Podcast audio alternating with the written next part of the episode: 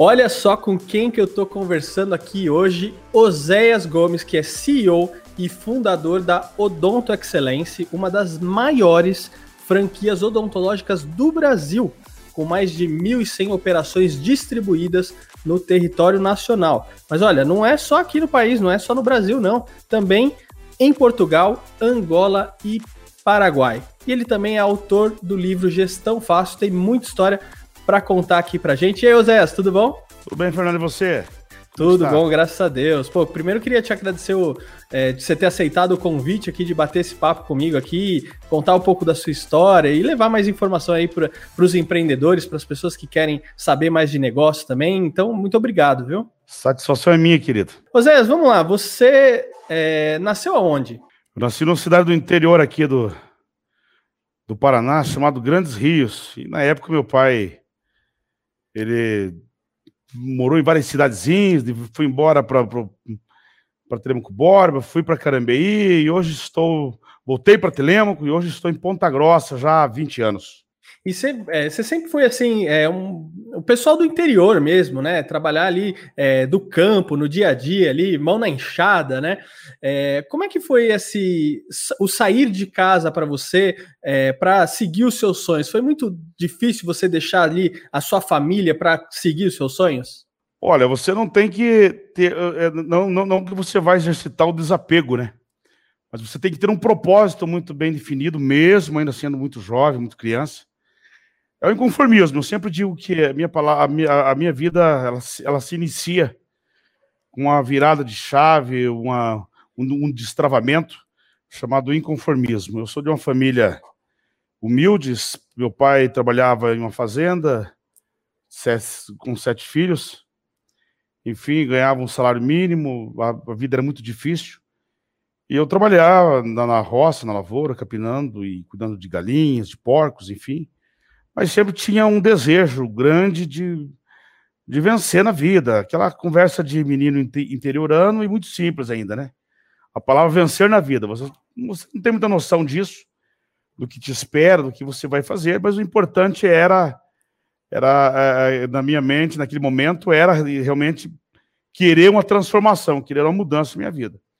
Mesmo trabalhando numa vida humilde, mas eu já tinha uma mente que eu considero uma mente quase que destravada e aos 15 anos eu fui embora da cidade, eu fui embora para a cidade, vamos dizer assim, né? Saí do campo, comecei a estudar um pouco mais, entrei em banco, trabalhei como office boy do banco, me tornei gerente de agência bancária e depois de 12 anos, numa carreira muito maravilhosa de banco, eu decidi sair.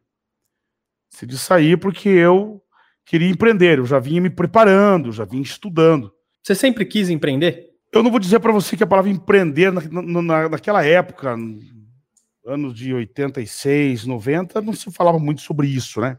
Uhum. Não se falava muito sobre isso. Você queria uma conquista. A gente não se definia como era essa, essa era um mix de sentimento que estava ali dentro. Mas enfim, eu não estava parado, eu estava é, estudando, buscando, me tornei um autodidata muito cedo, com 17 anos de idade. Eu sempre busquei um conhecimento mais do que o convencional. Eu busquei conhecimento extras da minha vida, me tornei um, um autodidata. Naquela época não era tão simples, hoje existem mais pessoas com esse perfil. Eu tornei um, um autodidata e busquei conhecimentos extras e sempre busquei conhecimento na área de negócios, na área de business, de desenvolvimento. E essa foi a minha história. Chegou um momento da minha vida que eu estudava três, três horas e meia, quatro horas por dia, e que até hoje não, eu, não, eu não estudo menos do que duas horas por dia, por mais difícil que esteja a minha agenda, a minha programação. Não que eu faça isso todos os dias, mas eu sempre tenho um, um, um cálculo que eu somo na minha média mensal, semanal, que dá a média de duas horas, pelo menos ainda hoje, de busca de conhecimento. Tá aí uma, uma, uma boa receita, hein? E olha, e estudar é muito importante, né? E eu vejo que você colocar isso como prioridade para você agrega muito e foi isso que é uma das coisas que fez a diferença na sua vida, né? Hoje, na sociedade que nós vivemos, ela tem duas coisas. Ela tem é, um excesso de informação e eu digo que um pouco menos de conhecimento. O que é a informação? A informação é o, é o, é o, é o iFood, do, do fast food aí, do, do, do, é a comida rápida, né? As pessoas têm muita informação. Você abre a internet, você tem informação, você tem muita informação, você tem de tudo. Mas buscar conhecimento é a profundidade de você buscar algo, de você ler, de você mergulhar naquilo. É outra linha de pensamento totalmente diferente. E eu tenho, eu gosto de informação, mas eu gosto de buscar conhecimento mais profundo. Muito bom. E, é, Zé, você se formou em administração de empresas, é isso ou eu estou equivocado? Administração de empresa. Isso fez diferença no seu dia a dia aí no seu negócio, ou talvez não fez tanta? Eu estou perguntando isso porque é, eu conto às vezes pro pessoal, né, que uma das coisas que eu queria ter feito quando eu fui fazer faculdade era administração de empresas, mas por um conselho errado ali, eu acabei me formando em comunicação social. É, eu sei que talvez isso teria contribuído mais para os meus negócios se eu fosse formado em administração de empresas, talvez, né? É, mas também a comunicação me ajudou muito no, e me ajuda muito no dia a dia. Não sei como que foi para você isso aí. Quando fala assim for, em se formar em administração de empresa, talvez não tenha a mesma relevância, o mesmo peso. É, é, se assim eu posso dizer, você não consegue coisificar, você não consegue materializar a, a, a tua profissão. Imagine que lá no dia da formatura, o, o menino que se formou em direito, ele consegue imaginar já aquele escritório bonito, aquela mesa, o, carro na garagem, enfim. Quando se forma em contabilidade, a mesma coisa, você consegue imaginar, materializar na sua mente o seu escritório. Quando se forma na odontologia, por exemplo, que é uma área que eu atuo, a pessoa consegue materializar, ele consegue ter uma dimensão daquilo. Quando você forma em administração, você for numa, numa festa de formatura de formandos de administração, e você perguntar, e daí, o que é que você vai fazer? Dificilmente alguém tem uma resposta elaborada para te dar. Porque é tão aberto, é tão genérico a tua atuação como administrador que você cabe em qualquer lugar. Resumindo, quando você se forma, você não é nada e ao mesmo tempo você é tudo. Porque o teu, o teu, a tua formação cabe você aonde tiver relação comercial, por exemplo, ali serve o teu o o seu trabalho. Claro que quando falamos de administração no Brasil, ainda existe um, um, um gap de estruturação muito grande. Existe uma bolha, uma dificuldade aí que, que não ainda, ainda a, a área de, de administração, ainda a formação de administração, ela deve muito para o mundo empreendedor. Mas é o que eu sempre digo, eu fui um, um, um, um aluno, um homem, um estudioso, que eu não fiquei apenas no conhecimento convencional. Eu sempre busquei algo a mais. Aliás, em quase tudo na vida, né? É o algo a mais, é o plus é que vai fazer a diferença nas nossas vidas. Muito legal. Zéas, me conta um pouquinho da Odonto Excelência. O que, que ela faz? Qual que é o objetivo dela? Qual que é o propósito dessa empresa? Até mesmo para a gente entender aí, né, que ela cresceu muito. Você tem aí muitas franquias, inclusive é, em outros países, né? Isso. Nós temos hoje uma operação no Brasil, em, em 22 estados. Nós temos é, no Paraguai, do país todo. Somos a maior rede de clínicas de franquia no Paraguai hoje.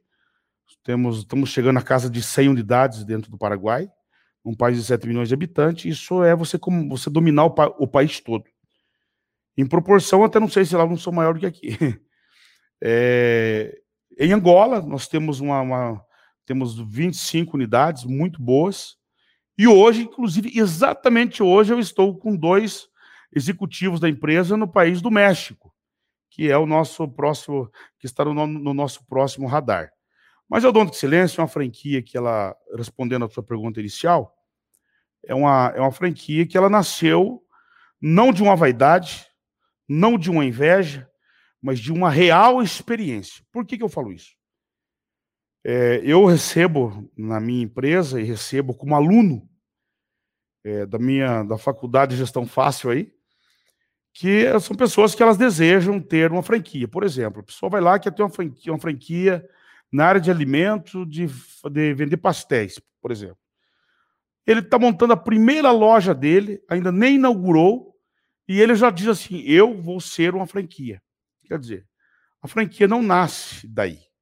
A, a franquia ela está um, um pouco mais à frente. Depois que você tem um negócio experimentado, que você já colheu é, é, os erros, as dificuldades, os fracassos, as falhas. E você vem se melhorando, aí chega um momento do equilíbrio que você olha e você percebe que você tem algo que você pode compartilhar com mais pessoas, porque as pessoas vão investir dinheiro, tempo, energia no seu negócio. Então, quanto mais bem elaborado, mais bem estruturado ele tiver, é melhor. E isso, para ser uma franquia, não dá para ser apenas assim, um modelo no papel. Você tem que ter algo realmente experimentado na prática. E em 2002, quando eu vim fazer, eu conheci a odontologia fazendo assessoria. Eu já havia saído do banco para ter uma empresa de assessoria empresarial. E estava com muito sucesso, inclusive a minha empresa, e fui contratado para é, atender um pessoal do, do ramo odontológico. E conhecendo o segmento, eu percebi que ali havia uma grande oportunidade. É, uma grande oportunidade para empreender, para investir. Montei sete clínicas e durante de 2002 até 2009, claro, inaugurei a franquia dia 7 de fevereiro de 2009. Mas 2008, por aí, eu já comecei a estruturar a franquia. Quer dizer, já tinha sete clínicas, bem estruturadas, bem organizadas. Aí eu me lancei com franquia. E quando eu me lancei como franquia, eu tinha um, um, um produto que ele não era commodities, porque você, se você pegar um tratamento odontológico, ele é commodities. Ele tem valor comum. Hoje as faculdades formam pessoas fazendo todos os procedimentos, mais diversos procedimentos, na boca do paciente, que inclusive o Brasil é uma das melhores odontologia do mundo, é referência. Mas o que, que fez nós, nos, a gente se destacar? Havia um momento específico em que eu entendi que a odontologia ela estava deixando de ser somente uma profissão para se tornar também um negócio. Ora, se está se tornando um negócio, eu cabe um, um, um, um administrador, um empreendedor, foi aonde eu percebi que era o momento que eu podia auxiliar com um propósito muito melhor o segmento, o nicho odontológico. E eu me lancei como franquia em 2009, foi um sucesso absoluto. Eu sempre digo que quando eu lancei o, o, o, a, a minha empresa, as pessoas me procuravam como se elas estivessem andando ao meio-dia em um deserto, naquele sol escaldante, e elas vissem um copo d'água. Eu era esse copo d'água. E só até hoje. Em plena pandemia aí, o ano mês passado, eu inaugurei, inaugurei uma franquia a cada 42 horas, no mês passado. E hoje, hoje é dia 20, já comercializamos, é, hoje é dia, desculpe, hoje é dia 16, já, comercial, já, comercial, já comercializamos 20 novas unidades. Quer dizer, mesmo em meia pandemia, nós estamos crescendo bastante. Então, todo mundo que quer ter um negócio escalável tem que conhecer o meu livro, Gestão Fácil. Nada que é complexo consegue poder de escala. E o meu best-seller aí, o Gestão Fácil, está a minha receita de 20, de 30 anos de aprendizado, de acertos e erros, que hoje eu posso compartilhar com muita gente aí. E digo assim, não vou dizer que as pessoas não vão errar ao ler o Gestão Fácil, mas com certeza vão errar menos. Isso eu posso é, garantir. Em curto caminho, né, Oséias? Porque assim, quando as pessoas vão empreender, muitas vezes, a maioria das pessoas não tem ideia de onde elas estão entrando. E quando você tem alguma pessoa para dar um direcionamento, seja qual ele é, for, né? Isso ajuda muito e contribui muito para a vida do empreendedor. Porque assim, hoje a gente tem diversos perfis de pessoas empreendendo no Brasil. Você tem aquele, aquela pessoa que quer se livrar do chefe, você tem aquela pessoa que quer ficar rico do dia para a noite, você tem realmente as pessoas que têm vocação ali para empreender, para que tem um propósito claro e específico. Tem pessoas que realmente enxergam uma oportunidade no mercado, mas não é a grande maioria, né? Então, às vezes a pessoa não tem a menor noção. E você ter um guia assim para direcionar, para dar algumas dicas, isso ajuda muito, né? Toda e qualquer riqueza que vem do mundo empreendedor, ele é secundário. O primário, você tem que entender, para você tirar o dinheiro do bolso de alguém, ou você tem que atender uma necessidade dele. E neste momento, eu quero deixar uma frase muito importante para uh, o, o, nosso público aí, o teu público principalmente, que está, está nos ouvindo aí, refletir. Estamos vivendo um momento que não, há, não basta apenas ser conhecido, temos que ser desejados. Então, ou você hoje atende uma, uma necessidade gritante do mercado, percebível realmente, ou você gera algo novo. Algo novo. Por exemplo, Zé, mas na odontologia, o que você tem para oferecer de novo? O tratamento odontológico é commodities. Mas o que eu ofereço de novo? A, o acesso, a conexão mercadológica, a gestão, a facilidade. Eu sempre digo, a Odonto Excelência não vende odontologia. Quem vende odontologia é o dentista. Nós vendemos uma gestão extremamente inteligente. É o que nós fazemos. Então, hoje, quem quer, quem quer empreender, quer ganhar dinheiro, hoje nós vemos muito no mundo de startup, as pessoas começam um negócio e já e já preocupado com valuation e aquele unicórnio e aquela coisa toda.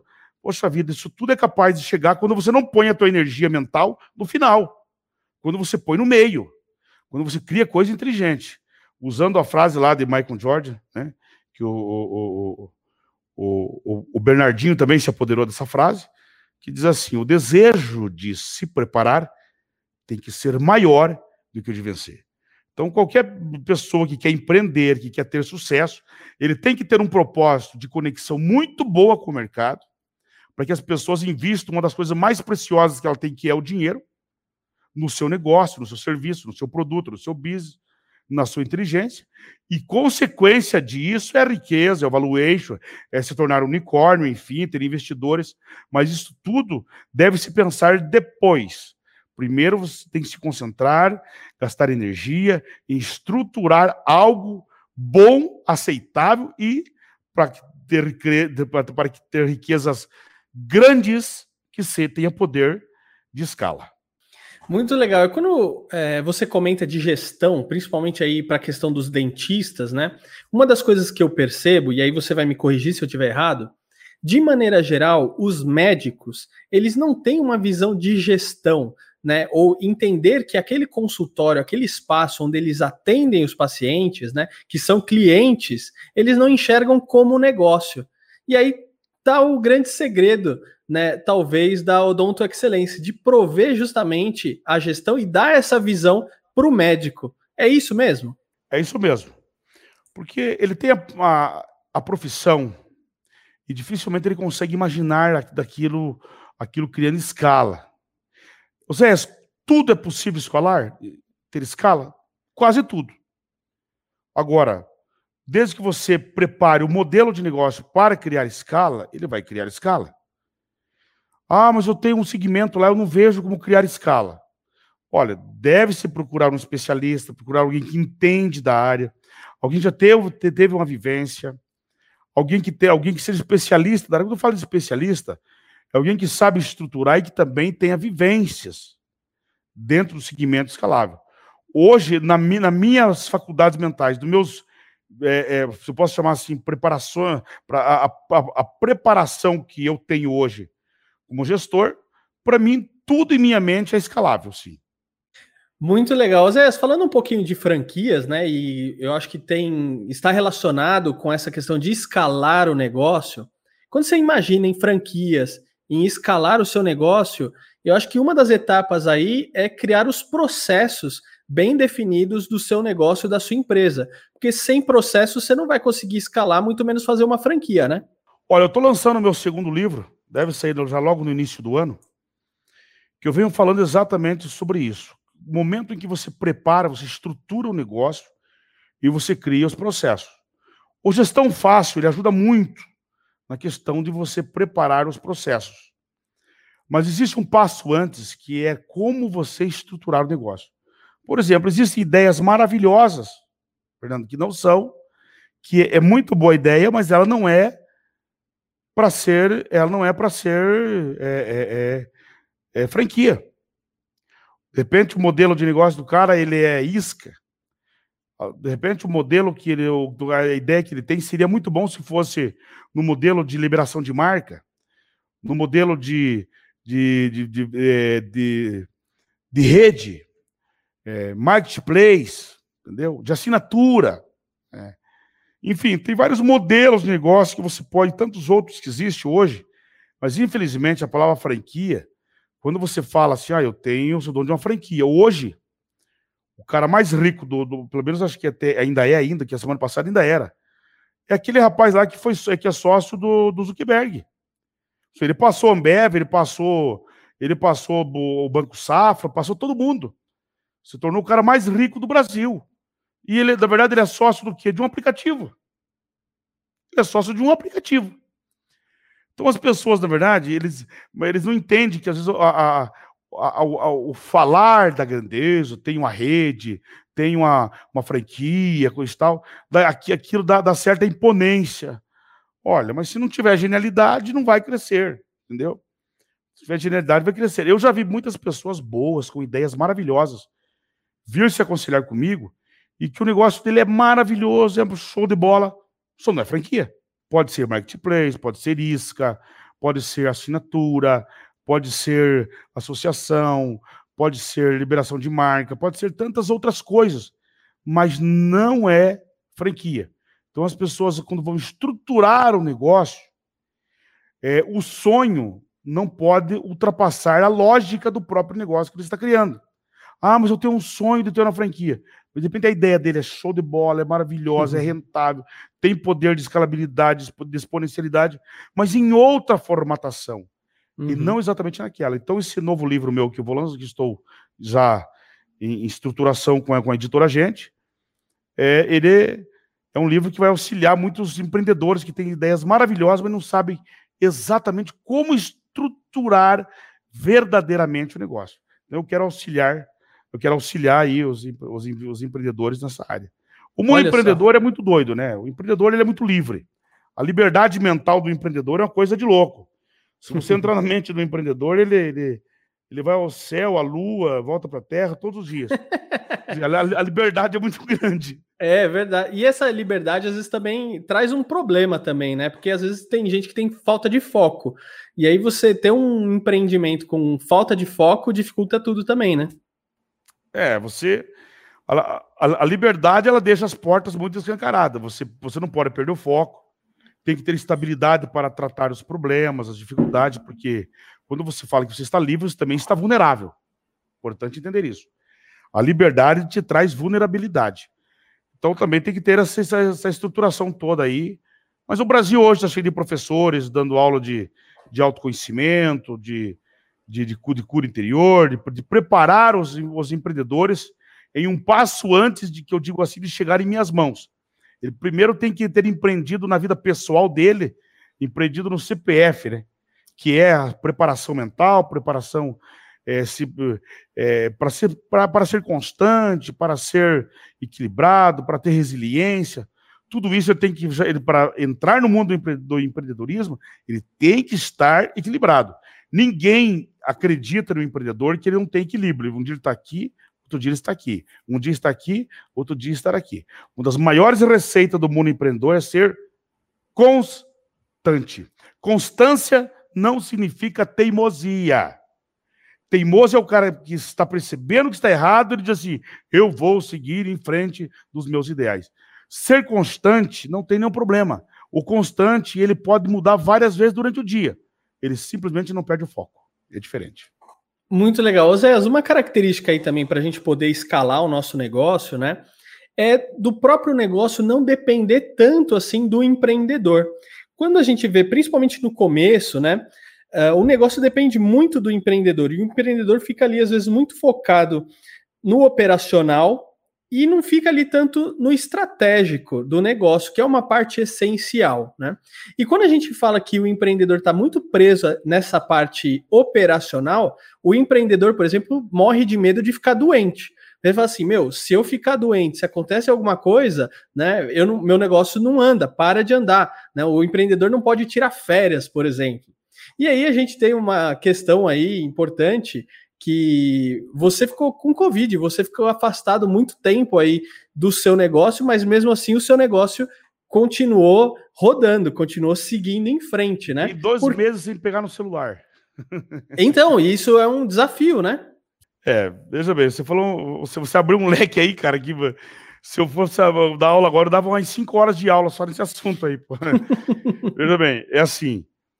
Primeiro, para você escalar, você não pode achar que a empresa ela depende exclusivamente de você.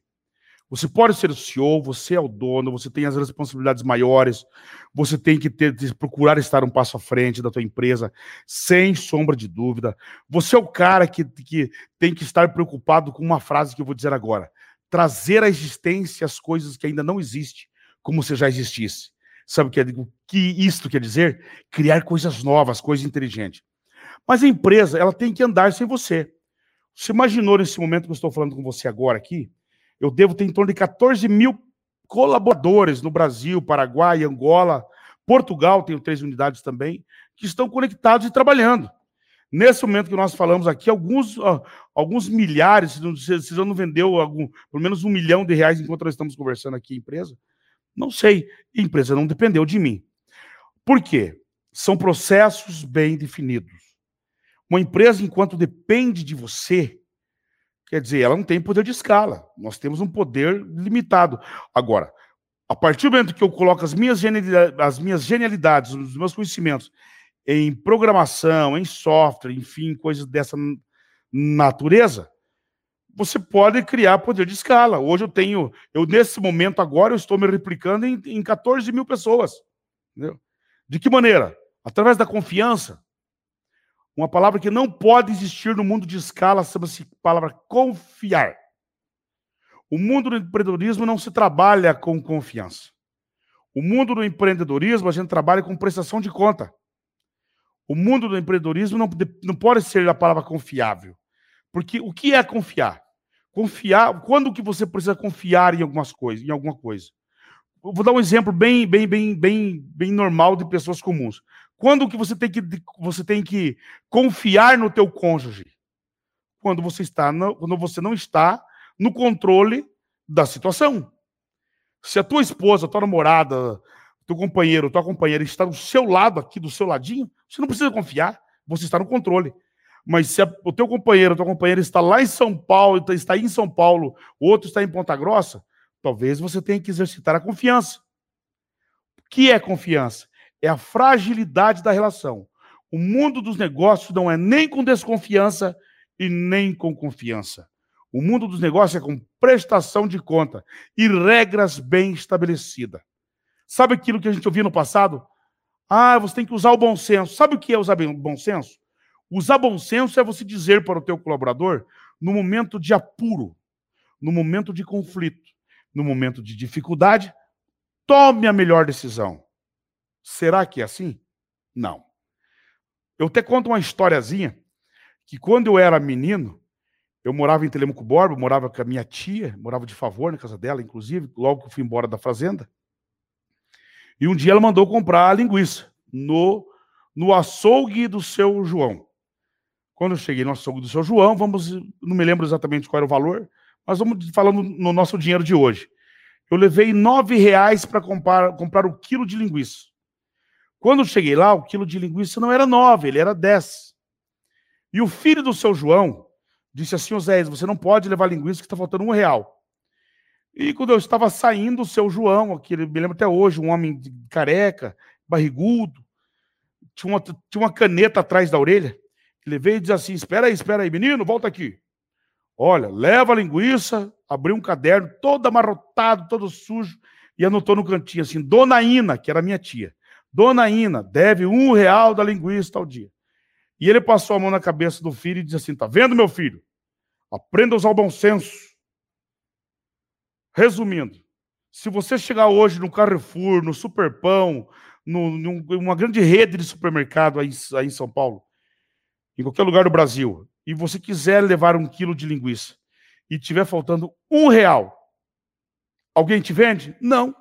Você vai embora sem levar a linguiça porque são regras bem estabelecidas. Quer dizer, olha o tamanho dos grandes supermercados, hipermercados, de um Walmart da vida e tantos outros, e o seu João, que usa o bom senso, está até hoje lá em Telemaco Borba, com a casa de carne dele do mesmo jeito. Significa, no mundo dos negócios, chama-se regra bem estabelecidas. Esse é o grande segredo. Ô Zéas, qual que você diria que foi o momento mais desafiador que você passou em seu negócio? Você acha que foi esse tempo aí que você ficou afastado ou teve algum outro grande momento aí que você pode compartilhar com a gente? Rapaz, o tempo que eu fiquei afastado, só tive medo de morrer, né? Mas a empresa continuou do mesmo jeito. só tive medo de morrer. Mas a empresa continuou e quando eu não estava entubado, não estava no TI, eu tinha notícia da empresa, porque as pessoas mandavam, mas eu mesmo é, não, não, peguei o celular momento nenhum durante dois meses, que eu fiquei um tempo na minha cidade, internado, e outro tempo eu fiquei no Einstein, internado. Quando eu pude é, é, ir para São Paulo, eu fui para o Einstein e fiquei 21 dias aí internado. Mas no total deram-se dois meses. A empresa andou muito bem. A, maior dificuldade do meu mundo, do, do, do que eu sofri do mundo empreendedor, é, do, do, momento da minha empresa, é a própria credibilidade. Quando você está lançando. Hoje, acreditar em mim, em alguém que vende. Que hoje é dia 16, já vendi 20 unidades, é, inauguro 15, 18 unidades por mês a cada 40 horas. Enfim, hoje é fácil acreditar em mim. Hoje é fácil. Mas acreditar em mim quando eu só tinha um sonho, um projeto, difícil. Então está aí uma palavra de inspiração aos, aos, aos, no, aos novos empreendedores que estão querendo empreender. E, aliás, quando você tiver uma ideia e muita gente achar muito boa a tua ideia, questione você a sua ideia. É sinal que você está e talvez você esteja entregando algo mais do mesmo que a mente das pessoas está aceitando muito fácil. Mas quando muita gente começar, nossa, será que isso vai dar certo? Nossa, mas isso é muito doido, nunca, nunca ouvi falar sobre isso. Talvez você esteja no caminho certo. A vida do empreendedor é essa. O início é carreira solo. Talvez você não tenha muitos apoiadores nesse momento. Mas nunca desista de ser empreendedor. Mais cedo ou mais tarde, tudo vai dar, vai dar, dar, dar certo. É nadar contra a maré, né? Todo dia é nadar contra a maré. Todos os dias, todos os dias. Mesmo depois que você se torna grande, daí você enfrenta outros tipos de barreira. Daí você enfrenta concorrência maior, daí você enfrenta questão tributária, você enfrenta mídia, enfrenta todas as outras coisas. Mas no início, a maior dificuldade é a falta de credibilidade, sem sombra de dúvida. Muito bom. Oséias, o que, que você entende aí que são as novas tendências de negócios para 2022? Falando do mundo dos negócios, é assim, a crise ela vai, ela vai dar, ela vai, ela vai um certo tempo. O retorno não é tão rápido, vai ter um relaxamento ainda dessa crise e ela vai retornando aos poucos, aos poucos. Hoje, hoje o Brasil tem uma crise que ninguém percebe aí, viu? Hoje nós temos uma crise de falta de mão de obra. Quando você busca hoje nas agências de, de, de trabalho, muitas vezes você não tem mão de obra preparada, as pessoas não estão se preparando mais. E olha, em quase todas as, as áreas. É marceneiro, é pedreiro, é padeiro. As pessoas, elas, ah, tem 13 mil desempregados no Brasil. Mas engraçado, quando você vai, vai ver as, as agências de trabalho, rapaz, tem dia que não fecha as, as vagas que aparecem. Eu tenho acompanhado isso a nível de Brasil. Aliás, Ontem aconteceu, eu vi algo no, no jornal estadual daqui do, do, estado do Paraná, algo que eu venho falando já há, há três anos. Eu sempre disse: haverá uma bolha de falta de programadores, engenheiros de computação, técnicos de, de, de, de programação. Porque o mundo dos negócios só cria escala. Quando, antigamente, você criava escala com máquinas que produziam. Se uma máquina fabrica um, de repente uma máquina mais rápida que fabricava dois, três, quatro. Hoje essas máquinas já existem. O poder de produção ele é grande hoje no Brasil. A revolução industrial já aconteceu. Mas nós temos um problema hoje que é o poder de escala, de genialidade. Está muito ligado à tecnologia, à, à, à, à confecção de software. Por quê? O software, na verdade, ele é uma ferramenta, a tecnologia hoje da, da, da internet, ela permite que você faça coisas maravilhosas, que tra trazem facilidade. Hoje, qualquer negócio que você vai querer, querer, criar escala, você precisa ter bons controles. E isso depende de, de programação, sem sombra de dúvida. E eu já eu faço isso há, há três anos. Eu tenho hoje uma galera que eu pago faculdade de engenharia de software, de, de, de, de programação. Inclusive, recentemente eu lancei é, é, gestão fácil na área de programação. Nós formamos, formatamos uma turma de programadores que nós mesmos vamos formar. Olha só que loucura. Eu estou pagando para as pessoas se formar em programação de software. Você tem noção disso? Eu tenho hoje 30 alunos que nós damos aula todos os dias preparando programadores. Olha, olha só para você ver. Dizer, eu estou pagando, pra, não estou cobrando nada, eu estou pagando para as pessoas aprenderem a programar. Porque uma das maiores matérias-primas para os mundos dos negócios será o mundo da programação. Tim Cook falou isso. Hoje, o atual CEO da Apple, ele disse: se eu fosse um francês e alguém quisesse me pagar um curso de inglês, eu diria: me pague um curso de computação, que daí eu falarei com 7 bilhões de pessoas. Aliás, em vez de falar só com países que falam a língua inglesa, eu vou falar com o mundo inteiro. Era isso que ele estava dizendo. Ou seja, tecnologia na veia, né? Tecnologia e inteligência, né? A tecnologia, a função principal da tecnologia, ela pode nos dar inclusão social, ela pode fazer um punhado de coisa aí. Mas ela, ela a função principal dela é nos servir toda e qualquer tecnologia. A função principal dela não é gerar novidade, é gerar servidão. Gerar servidão e com o cunho principal é facilidades. Empoderamento de facilidade. Se você cria facilidade, você cria empoderamento de escala. Voltamos a falar de escala novamente. Muito legal. Zé, eu também te acompanho um pouco ali no Instagram, né? E vejo uma movimentação grande. Você está gravando material, é, as suas postagens tudo mais. Além do seu livro, do segundo livro aí que, que você está preparando, que mais de novidade aí você pode contar para a gente que tá aí para sair do forno? Nós acabamos de lançar um curso para, para a Executive Academy, que foi o pessoal da Gente Lab, é uma empresa co-irmã da, da, da, da editora Gente. Nós estamos lançando agora a, a Faculdade de Gestão Fácil, são vários cursos que estão entrando agora nesse momento, devem entrar nos próximos dias aí para, para todo o Brasil. Vale a pena conhecer, a gente tem uma aula totalmente diferente, é uma linguagem totalmente diferente daquilo que nós estamos acostumados a ver.